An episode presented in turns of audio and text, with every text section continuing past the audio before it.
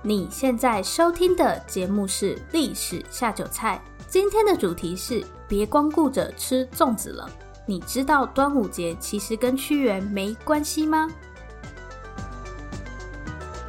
？Hello，欢迎来到《历史下酒菜》，今天是我们的第二十八集节目，也是端午节的特别节目，更新一个短短的集数，祝大家端午节快乐。我本来以为我可以讲个 三十分钟，看起来是没办法。在正式开始今天的节目之前，依然要拜托大家帮我到 Apple 的 Podcast 里面打新评分加留言，真的非常感谢大家。每一则留言我们都会回复，有什么想听的主题也可以留言告诉我们。然后请大家去追踪我们的 IG，如果你不喜欢 IG 的话呢，也可以去 Facebook 粉丝专业按赞，因为下礼拜我们会有一个非常重要的活动。如果不想错过我们的特别活动，记得到 IG 或是 Facebook 来找我们哦。今天的主题非常应景，就是别光顾着吃粽子了。你知道端午节其实跟屈原没关系吗？可以放假真是太好了，对不对？只要可以放假，谁在乎屈原跟端午节有没有关系？其实我也这样觉得啦，开玩笑的。虽然我知道大家都只关心放假可以去哪里玩，但是既然都是端午节了，我们就来谈谈跟端午节有关的历史故事吧。其实今天没有故事啦，比较像是跟大家讲说端午节到底是怎么来的。之前我有在 IG 做过一个调查，就是问大家提到屈原你会想到什么？然后就一堆人回答什么屈原买包包，而且我还不知道笑点在哪。如果你也不知道什么是屈原买包包的话，可以去 YouTube 上搜寻，就会跑出一个叫做《高中经典文化教材》的影片。看了那个影片，你就会知道什么是屈原买包包。但我不是要讲这个，这个答案跟我想的完全不一样，好吗？什么屈原买包包？好啦，说到屈原，一定就会想到端午节。对吧？或是什么爱国之类的，不是吗？然后还有人回答放假，真的是很 实际的答案呢。回到我们的主题，今天这集节目呢，就是要告诉大家，其实，在最一开始，端午节根本就跟屈原没关系。然后屈原也不是什么爱国诗人，对，跟你想的都不一样。下面我们就快点来看看这到底是怎么一回事吧。大家应该知道端午节是什么时候吧？不要跟我说六月二十五号哦，满脑子都只想着要放假。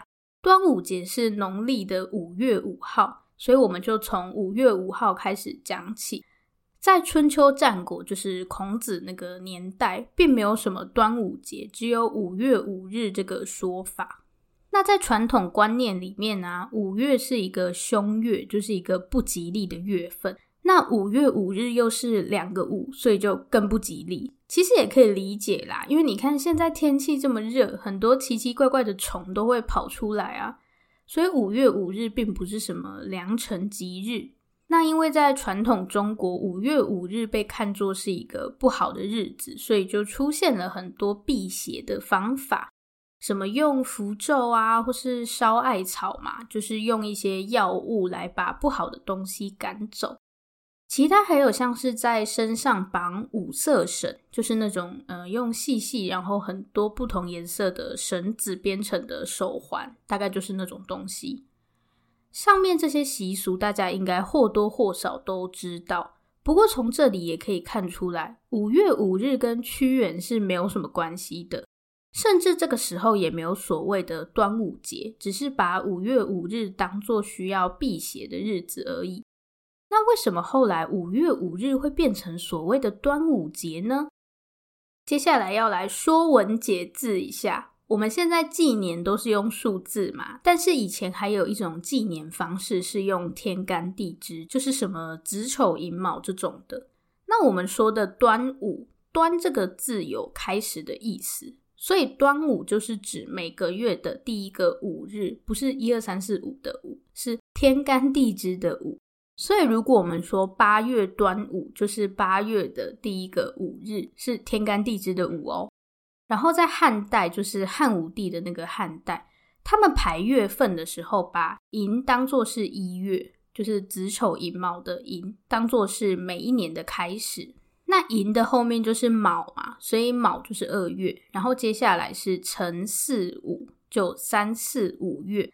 那大家可以把我们上面说的端午，就是每个月的第一个五日，再强调一次，是天干地支的午。我真的很怕大家搞混，所以五月的第一个五日是不是就有两个五？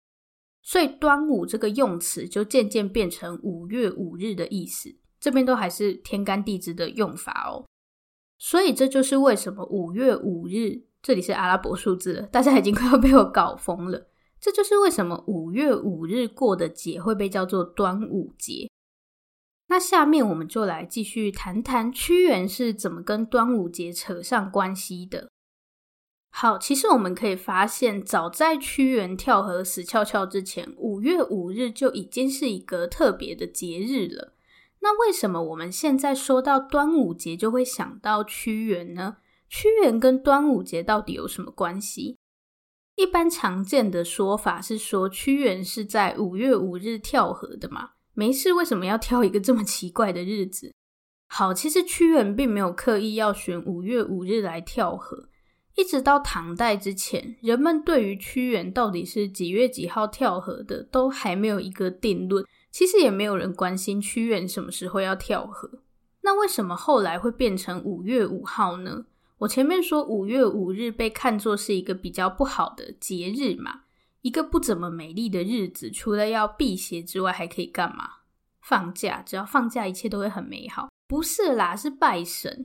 其实祭拜水神算是中国南方特有的一个文化，因为南方比较湿热嘛。所以南方人就会在这一天去拜水神。那因为大家都说屈原是跳河死掉的嘛，所以他自然就会被当成水神。实际上，当时他们拜的水神很多啦，只要跟水有关系的历史人物，他们都拜。屈原只是其中一个而已。所以拜水神只是南方这边的，算是当地的一个特色吧，并不是所有中国的人都有拜水神的风俗。但是呢，魏晋南北朝的时候，因为北方战乱嘛，很多人就跑到南方来。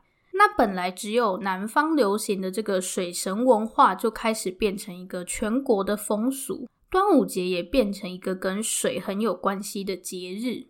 我也不知道诶，可能大家觉得 划龙舟太好玩了吧？最后一个问题是，如果端午节只是要拜水神的话，那为什么现在大家都只纪念屈原呢？